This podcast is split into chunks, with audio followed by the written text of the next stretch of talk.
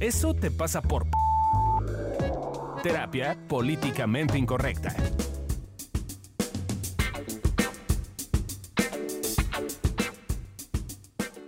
Hola, ¿cómo están? Bienvenidos a este nuevo capítulo de Eso te pasa por...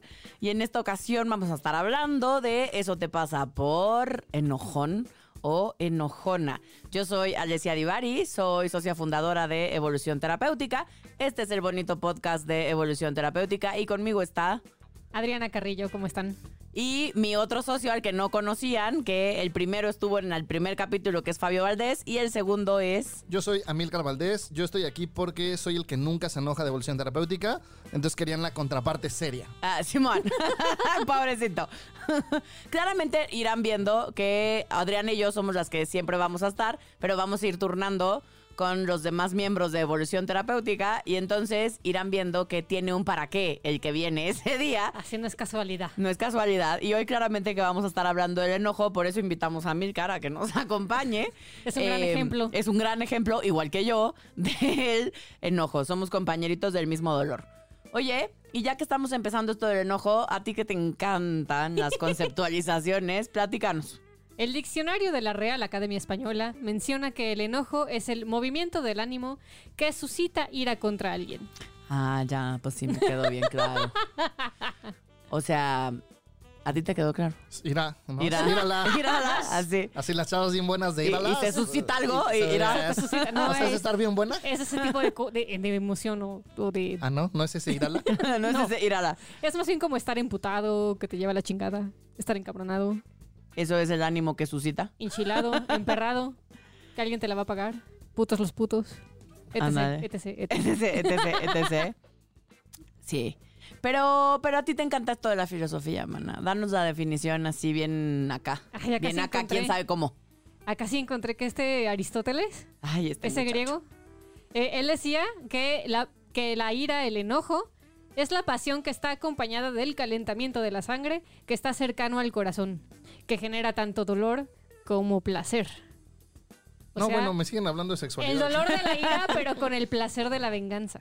Ay, este Aristóteles sí me gusta, fíjate.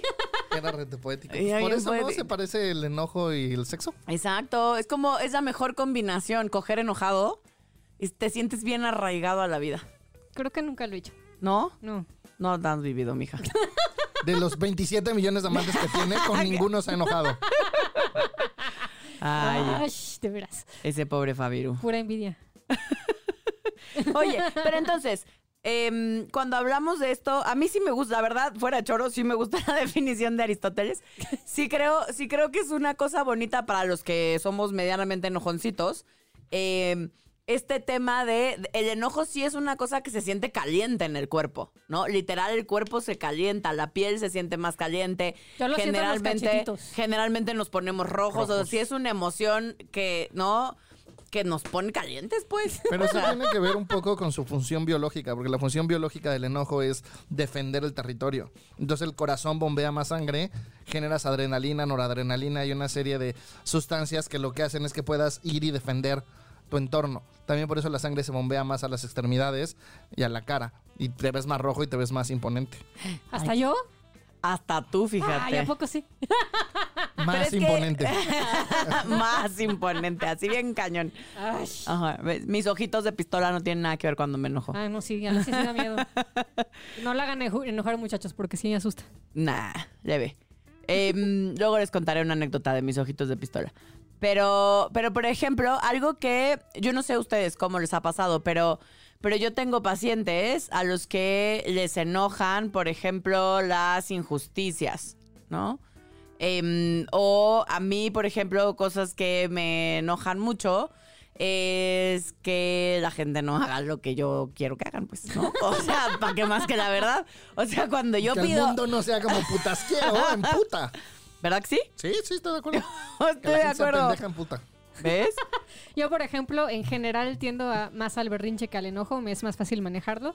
Pero las veces que sí logro expresar mi enojo como tal, es- me pongo muy mal cuando los automovilistas van en la pendeja y no respetan al peatón. O sea, yo sí soy de las que les gritan, pendejo, chinga tu madre. Vives en una mala ciudad. Ay, sí, sí, me la, me la paso, o sea, cada vez que voy caminando por la calle y se me cierra alguien o, o no respeta la- el paso peatonal, o sea, sí soy de, de que me sale el foie. Y se ve bien intimidante. Se pone toda roja. Uh. Pues sí se siente así, no sé si me ve intimidante, pero sí me pongo, sí siento que me pongo un poco loca. Otra, otra cosa que en general eh, nos enoja a muchos de nosotros, por ejemplo, cuando nuestros papás o nuestra pareja o nuestros hermanos o alguien medianamente cercano y sobre todo no tan cercano, se mete en nuestra vida de forma invasiva, pues, ¿no? O te dice lo que, lo que tú tendrías que hacer es, o eso que estás haciendo está mal, cuando además no, ¿no? pedimos su opinión, ¿no? Ah, sí. Hola, papi. que te va a escuchar. No, no, no, no, no. Se puso rebelde la niña. es que está lejos. Para cuando me vea ya se le olvidó. ¿O no? Ya me dio miedo. Por, edítale, porfa. que no salga eso de mi papi. Mis papás casi no se meten en mi vida. Entonces, yo nunca he tenido problemas con ellos. Por eso, todo bien. Mi mamá no me habla, entonces no hay tema. Eso, eso sí no fue sarcasmo. que no sé si es triste. Yo Eh, digo que les funciona. Les funciona, sí. Otro día hablaremos de eso. Em, ¿qué, qué, qué, qué me perdí? Creo que lo que usted, señorita sexóloga, quería decir es ¿para qué sirve el enojo y cómo podemos usarlo a favor? ¿Ves? Tú muy bien. Últimamente siempre me trabo en esa parte. De ¿Quién para qué? sirve y cómo usarlo. Entonces, Entonces, como decía Milcar hace ratito, el enojo tiene un sentido biológico. Eh, es una solución chingona que nos sirve para poner límites.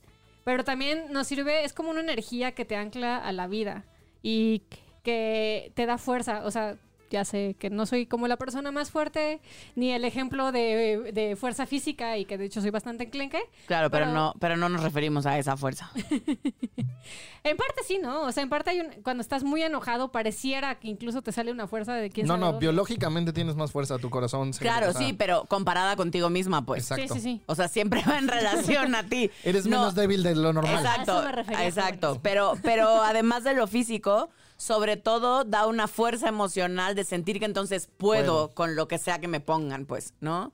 La gente que tendemos a ser un poco enojones es, eh, nos da esta sensación de pónmelo aquí enfrente, pues. O sea, puedo con esto y con lo que sigue y con lo que sigue. ¿No? Soy la única a la que le pasa. No, sí, sí. Es que los vi como. Lo que pasa es que a, a mí me cuesta trabajo identificar esa sensación en mí en general, pero sí he notado que las veces que sí me enojo y le grito al automovilista es porque siento que puedo contra el coche. Claramente no, pero es la sensación, al menos la idea. Yo la rara vez que me enojo, también logro empatizar con ustedes. No, sí. Oye, pero, pero algo que pasa es que en esto que decías también de nos hace sentirnos vivos, o sea, no en vano es una de las bonitas etapas del duelo, pues, ¿no? Eh, cuando, cuando alguien cercano a nosotros se muere, es, pues es bien doloroso.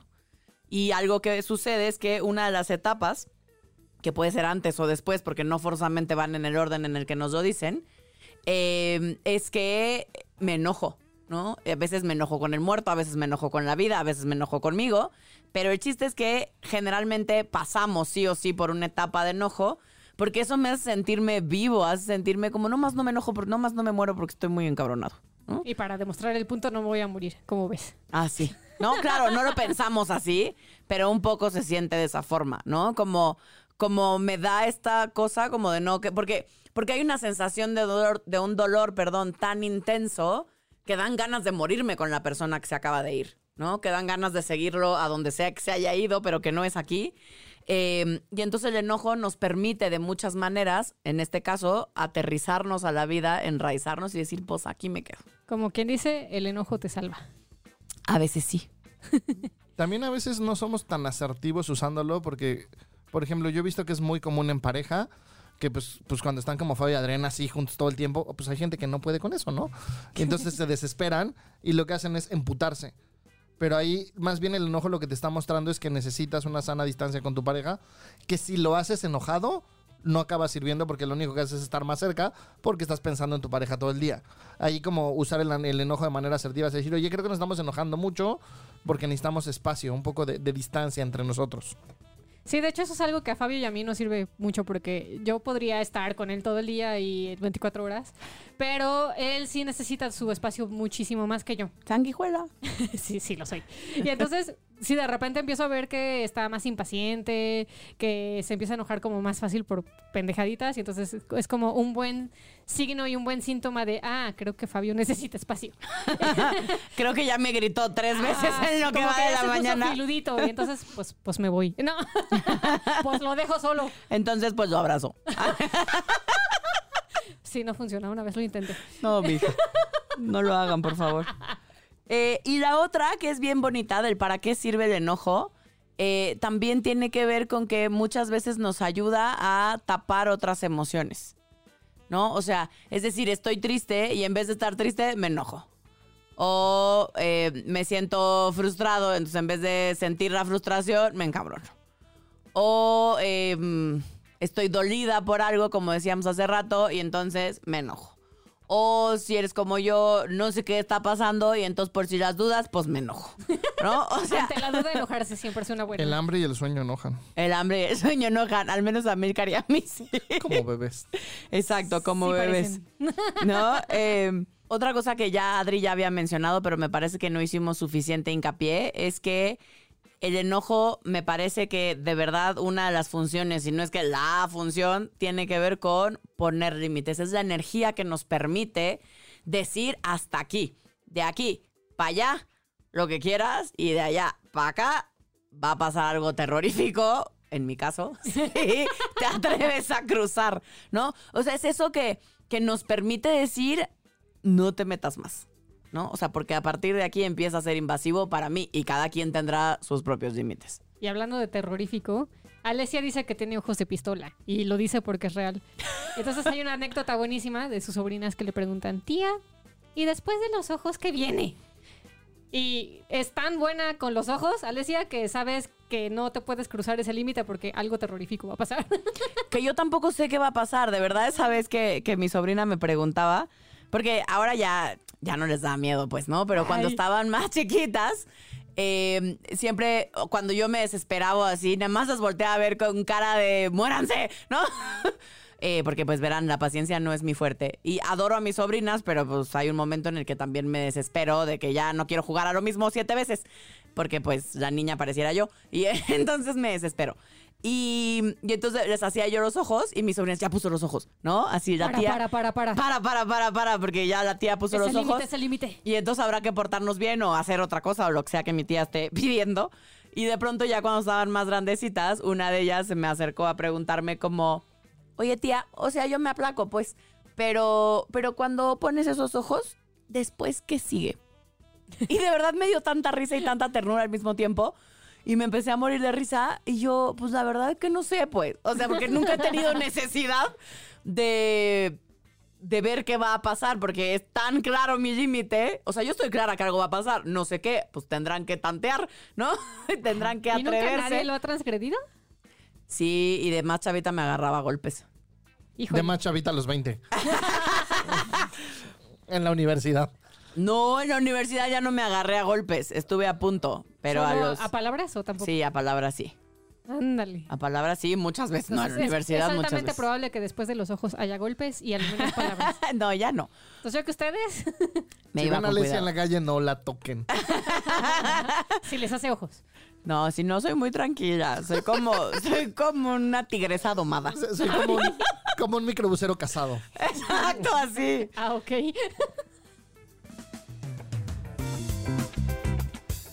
Ok, ok, ok, ok. Ya entendí. Ya entendimos que el enojo nos sirve para algo, para poner límites, para establecer eh, hasta dónde llegas tú y dónde llego yo, que es básicamente poner límites, para esconder alguna otra emoción y poder con ella, para lidiar con un duelo, para sentirme enraizado, para sentirme fuerte. Bien padre. Pero ¿y cuando se convierte en violencia como lo que me pasaba a mí? ¿Qué? ¿Súper bien? ¿O qué hacemos? El problema es que a veces estorba y solemos confundir eh, enojo con violencia o con agresividad, que no es lo mismo. Además es importante como hacer la, la clara distinción de no porque tú hiciste algo que me hizo enojar, entonces yo tengo derecho a partir de tu madre. Hubo un tiempo en el que Alesia cuenta que así lo vivió. Claro, yo casi Alesia. no contacto con el enojo, entonces no puedo contar esas anécdotas. Pero sí es importante que... Solo hubo una vez en la que Amílcar y yo casi nos golpeamos porque ninguno de los dos se pone la sangre caliente. Así Así, como, imagínense. borreguitos nos estábamos empujando con la frente ¿Cuál y gritando. borreguitos? Como rinocerontes. O sea, si ahí sí no te metes porque Nos veíamos más tiernos que eso. Y éramos como unos Como- chanchitos. Ay, Exacto. Como unos chanchitos así. Sí. Hazte para allá. Así Te creen pido que por se favor ven. que Te pido mi por favor de la manera más atenta que me des mi espacio. Así creen que se ven, pero no les crean. Es, es entender que no porque alguien, entre comillas, me hizo algo, entonces tengo derecho a amputarme y golpearlo. Es entender que es poner límites y se puede hacer sin violencia. La violencia es como el caso extremo en el que ves que están golpeando a tu esposa, entonces ahí sí no vas a ir a decir, oye, le pido de la manera más atenta que por favor pare. De menos lo vas a empujar y separar, ¿no? Pero no es lo mismo estar enojado que ser agresivo o ser violento. Otro problema con eh, cuando no encauzamos el enojo de forma adecuada es que lo usamos como defensa, pero en el proceso terminamos alejando a la gente. Sobre todo a la gente que queremos. Entonces, si te la vives emputado y entonces muerdes, o sea, metafóricamente, claramente. Bueno, algunos lo hacen de verdad. A tus hijos, o a tu esposa, o a tus compañeros de trabajo, es altamente probable que no estés usando el enojo a tu favor, sino que al contrario, te estés estorbando en tus relaciones. Exacto, porque tampoco se trata, o sea, está bien que queramos poner límites, pero no se trata de alejar a todo el mundo, pues, ¿no? La gente que de pronto tendemos a ser más enojones de la cuenta, porque además es, te enojas y entonces la gente te ve con tientas, ¿no? Pero la siguiente vez generalmente necesitas enojarte un poquito más. Y entonces eso es lo que va haciendo, como no está funcionando de la forma que te gustaría, va haciendo que vaya creciendo y que no estés obteniendo el resultado que quieres. Además, creo que aquí es muy importante meter una distinción que tal vez hablemos de eso en otro podcast, porque a veces nos defendemos de ataques que no existen. Eso es importante. ¿No? Entonces yo de repente le digo a Alesia como, ay, oye, esa blusa se te ve muy guanguita. Y ella ¿Me estás puede- diciendo gorda? Exacto. ¿Acaso? O entonces es como, como entender que también distinguir si es necesario poner ese límite o me estoy enojando porque me dio una herida.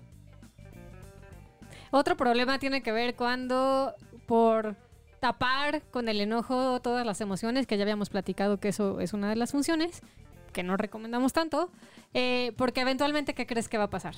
Que aparece, Ansiedad. así es, y entonces estás emputado y ansioso.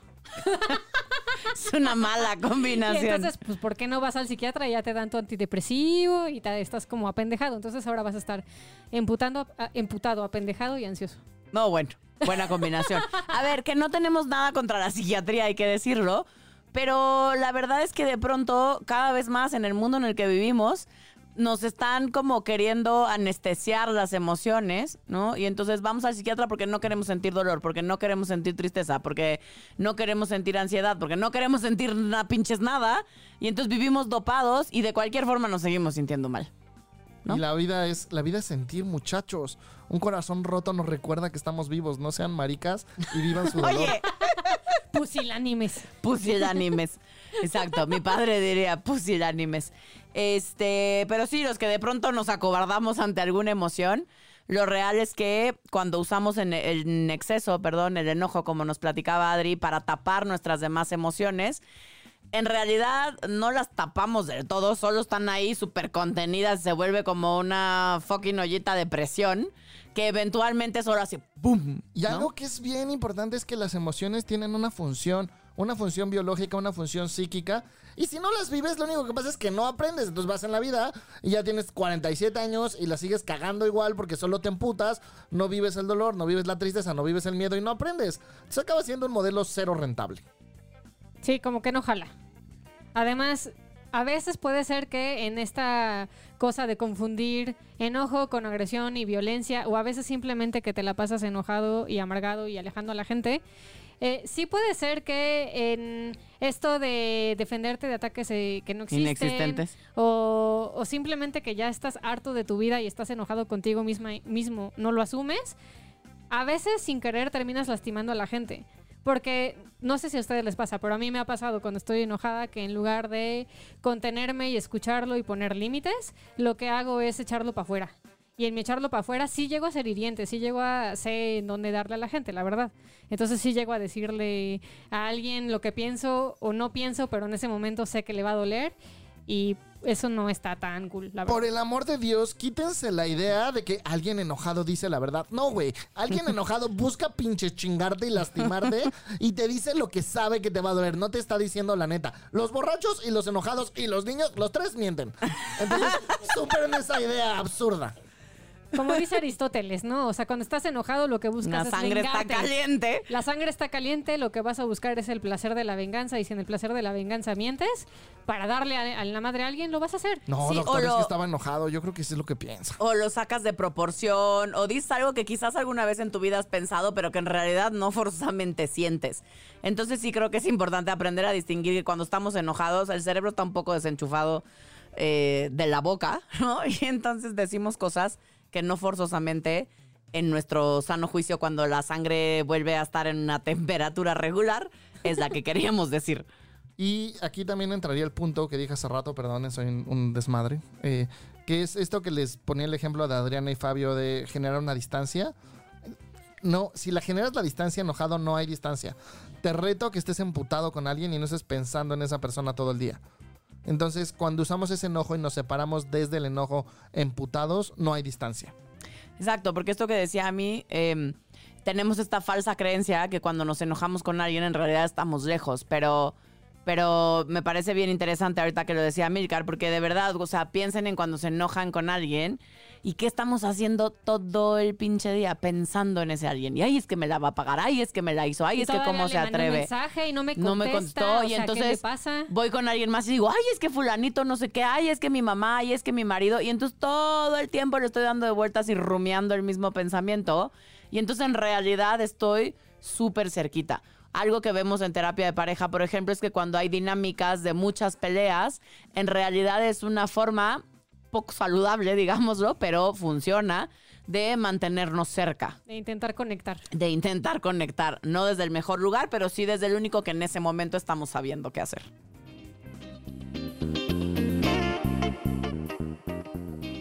Entonces, si después de haber escuchado para qué sirve el enojo, pero también cómo estorba, y te estás preguntando entonces qué chingados puedes hacer, ¿qué crees? Tenemos 1527 tips. Tómela. Que es la veces, la- el promedio de veces que Amilcar chinga a alguien en el día. Yo creo que nos quedamos cortos, pero Yo bueno, sí. dejemos los 1527. Es que hay días que duermo mucho, por eso es promedio. Exacto, yo creo, así pasa. Tip número uno. Observar cuándo estoy enojándome para poner límites y cuándo es para no sentir otra cosa. Uh, me parece bien relevante tu tip, fíjate. ¿Verdad que sí? ¿Verdad que sí? Qué bueno, qué bueno que trabajamos juntas, mija, de veras.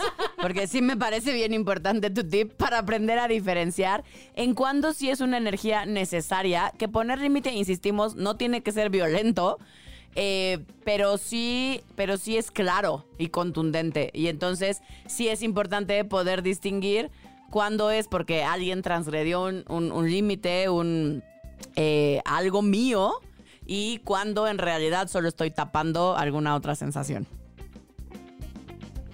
Tip número 2. Notar las diferencias entre el enojo y la violencia. Y creo que algo importante también que hablar aquí es, muchas veces en México tenemos la frase el que se enoja pierde, ¿no? Entonces puedes decir algo súper súper claro, súper puntual, pero como lo dijiste encabronado pierde validez porque fuiste violento. Aprende a pedir perdón por la forma, no por el fondo. Es decir, lo que te dije no era la forma de decírtelo. No estás bien pendejo, pero pues sí a veces haces pendejadas, ¿no? Entonces, mi forma no fue la adecuada, pero lo que dije tengo un punto.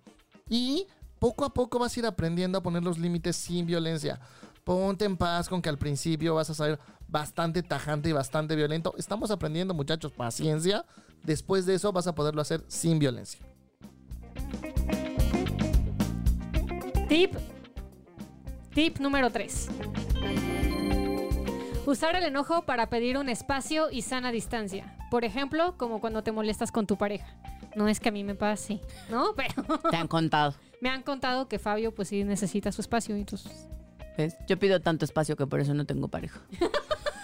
Yo creo que ahí está. creo que Yo creo que estaría de acuerdo Confundiste contigo. la distancia con el divorcio, maná. Exacto, No sí. pediste lo adecuado. No pedí lo adecuado. Yo creo que ahí estuvo, ahí tuvo el problema, amiga, fíjate. Yo creo que eso es lo que hice bien, chueco. Pero esto no es solo, digo, creo que es muy fácil verlo en relación de pareja, pero es en todas tus relaciones. Con tus papás, con tus hijos, ¿por qué no? Es sano tener espacio y tener... En serio, es sano tener espacio con los hijos, muchachos. Sí, de pronto, de pronto vivimos en una sociedad donde le damos mucho peso a el siempre estar juntitos como mueganitos pegaditos unos a otros y no forzosamente es lo que funciona ni todo el tiempo ni para todos. Entonces es bien importante que tú ubiques cuándo necesitas tiempo, cuándo necesitas time out y decir, oigan, neta ahorita no es mala onda, no es falta de amor, porque creo que algo que confundimos es que creemos que cuando alguien nos pide distancia es porque no nos quiere o porque nos va a dejar de querer en esos tres meses que no nos vea, o en esas dos semanas, o, O en tres ese horas como Alesia. día. Ni al día, ni al día llegas, mano.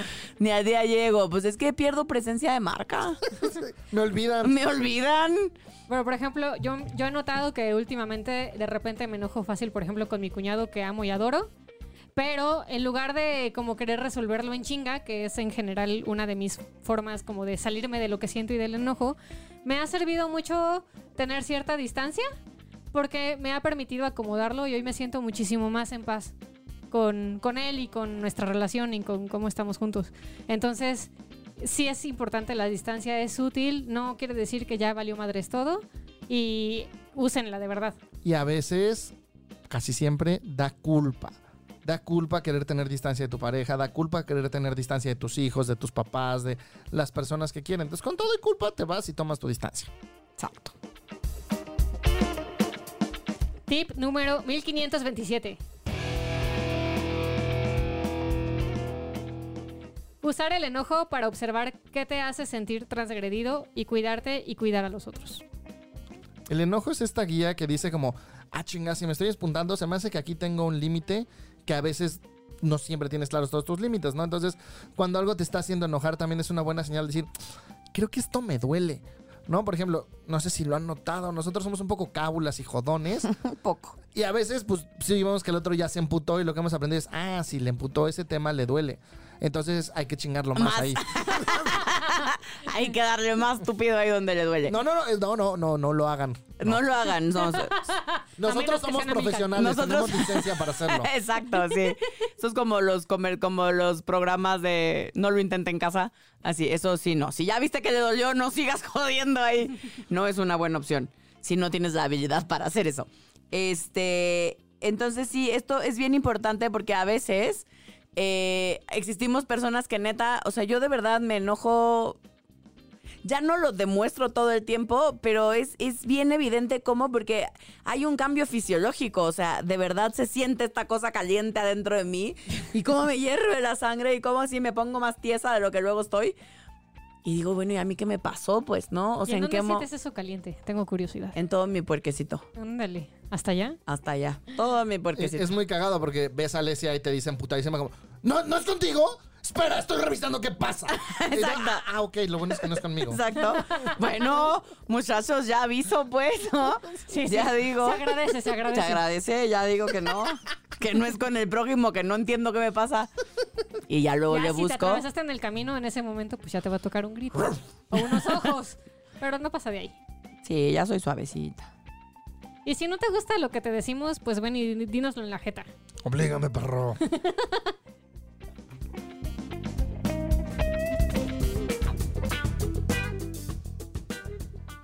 Ya llegamos al bonito cierre de este capítulo de Eso te pasa por enojón o enojona. Y ya saben, nos gusta hacer un bonito resumen rapidito de los tips por si te saltaste todo el podcast y llegaste al final, al menos que te quedes con lo más importante que es y si soy súper enojón, ¿qué puedo hacer? El tip número uno, observar cuándo estoy enojándome para poner límites y cuándo es para no sentir otra cosa. El tip número dos es notar las diferencias entre el enojo y la violencia, porque no son lo mismo. Y entonces sí poder tener paciencia, porque es súper normal que mientras aprendemos, al rato nos salgan medio chuecos, sí quizás un poquito violentos o agresivos, pero conforme lo vamos practicando, cada día nos salen mejor. Tip número 3, usar el enojo para pedir un espacio y una sana distancia. Y finalmente, el tip número 1527, usar el enojo para observar qué te hace sentir transgredido y cuidarte y cuidar a los otros, porque también a veces pues nos pasamos de rosca y habrá que cuidar a los otros de nuestros propios enojos. Eh, te recordamos que esto es evolución terapéutica, terapia políticamente incorrecta es el podcast de Evolución Terapéutica. Nos puedes encontrar en nuestras redes sociales, en Instagram como Evolución Terapéutica y en Facebook como Evolución Terapéutica con acento, porque somos un poco obsesivos de esas cosas. Y también, si quieres hacer una cita con nosotros, porque es momento de la bonita venta en el cierre, puedes marcar al 6840 9301 y si no estás en la Ciudad de México y quieres una cita vía Skype o te da flojera marcar y quieres hacer tu cita vía WhatsApp, puedes escribir al 55 48 79 0009. Esto fue Eso te pasa por enojón o enojona. Nos vemos en el siguiente capítulo.